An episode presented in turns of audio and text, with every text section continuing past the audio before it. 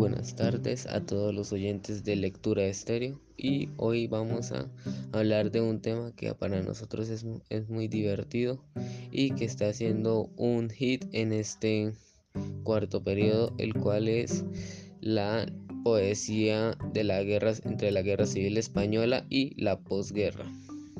Y con nosotros tenemos a un maravilloso historiador que conoce bastante del tema, así que les presento conmigo a José Nicolás Ortuz García.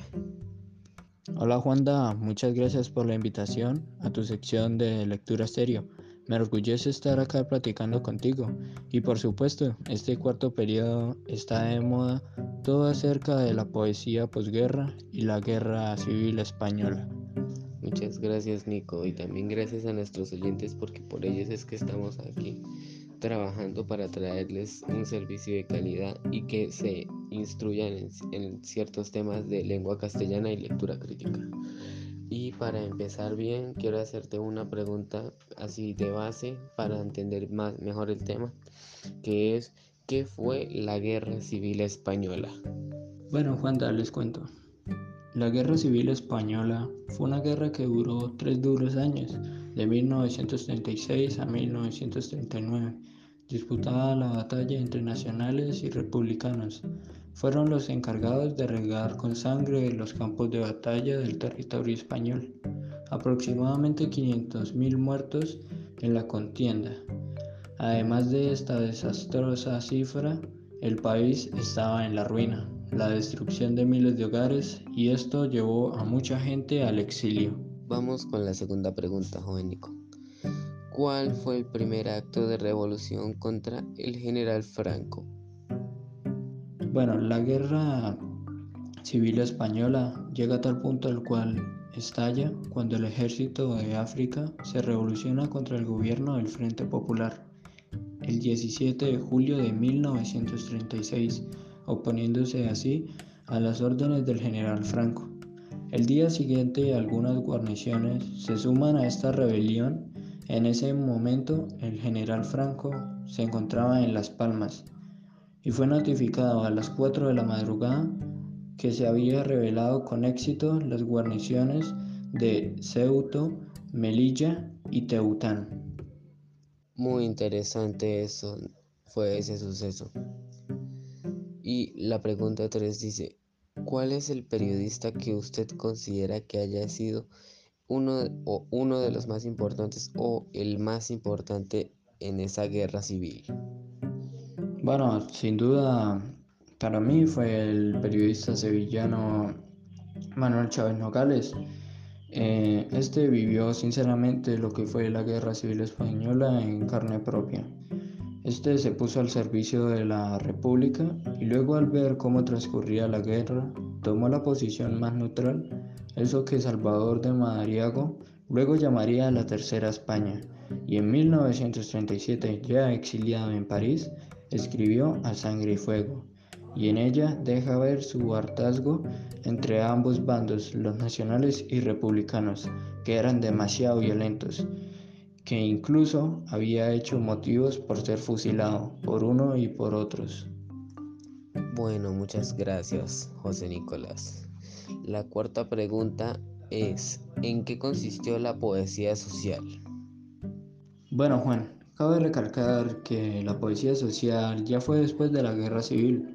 El nombre de poesía social viene del movimiento poético español de los años 1950 y 1960 que se caracterizó por la denuncia de las condiciones políticas y sociales del país y la reivindicación de la libertad de opiniones y manifestaciones, las cuales eran limitadas por la terrorífica dictadura del general Franco. A ver, otra pregunta que te quiero hacer. Yo ya conozco la respuesta, pero es para medir si tu conocimiento sobre este tema es bastante amplio. La pregunta dice así, ¿qué otro nombre recibe la poesía de posguerra? Por supuesto, Juanda, yo también sé cómo le decían a la poesía de posguerra. Era también conocida como la poesía desarraigada. Correcto, José Nicolás. A la poesía de posguerra también se le llama poesía desarraigada y como veo que tienes bastante conocimiento sobre el tema, quiero que nos cuentes cuándo comenzó esta misma. Bueno, Juanda, la poesía desarraigada o poesía de posguerra surgió en la década de 1940, la cual era comandada por los poetas de Victorian Creamer y Eugenio de Nora Antonio González de Lama, y se caracterizó por el desarraigo existencialista, la angustia vital, el nihilismo y el vacío, sentimientos que vienen dados por distintas causas, pero la mayor, sin duda, la traumática experiencia de la guerra civil y la Segunda Guerra Mundial, de forma paralela de la narrativa al llamado tremendismo y en la filosofía al auge del existencialismo. Maravillosa tu explicación, José. Se nota que tú eres uno de los mejores investigadores acerca del tema. Otra cosa que te quiero preguntar es si conoces algunos literatos y también sus obras. Por supuesto, Juanda, conozco autores o poetas muy importantes y que hicieron un gran aporte a la poesía desarraigada. Por ejemplo, Damos Alonso, con su magnífica obra Hijos de la Ira. También está Blas de Otero, con Ángel Fieramente Humano. También José Hierro, con Quinta del 42.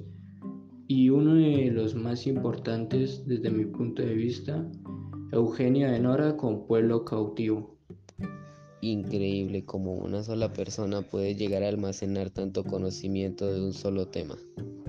Y ahora para ir finalizando las preguntas, quiero que me respondas, ¿tú qué opinas acerca de este movimiento? Bueno, Juanda, y ya para concluir el tema de la Guerra Civil Española, es que fue, es uno de los temas de la historia contemporánea que más atención historiográfica ha despertado en el mundo constituye el más importante y el más trágico de los hechos históricos españoles en el siglo XX. Este puede considerarse como el violento resultado final de esas fuertes tensiones sociales que dan como resultado de la particular revolución histórica en el país español, sin que pueda desligarse del contexto de una Europa sumida en la depresión no solamente en la depresión emocional, sino también en la depresión económica de aquellos años 30 y en la crisis política de las democracias occidentales, como la emergencia de los movimientos totalitarios. La guerra civil es un acontecimiento esencialmente español que puede interpretarse como el enfrentamiento armado entre los grupos dominantes en la España de la restauración. Esa es mi conclusión para la Guerra Civil Española. Y mi conclusión para, que, para la poesía desarraigada, poesía de posguerra, es que esta va en contra del esteticismo, el verso libre y el lenguaje prosaico. Esta va en tono trágico y más que todo se enfoca en un, en un mundo caótico y esta desemboca a temas o subtemas de rebeldía, ira, revolución, inconformismo, descontento, vacío personal y existencial e incluso la angustia. Esa es mi conclusión para la poesía desarraigada, la poesía de los 40 maravilloso, un, profundo pensamiento de nuestro investigador José Nicolás.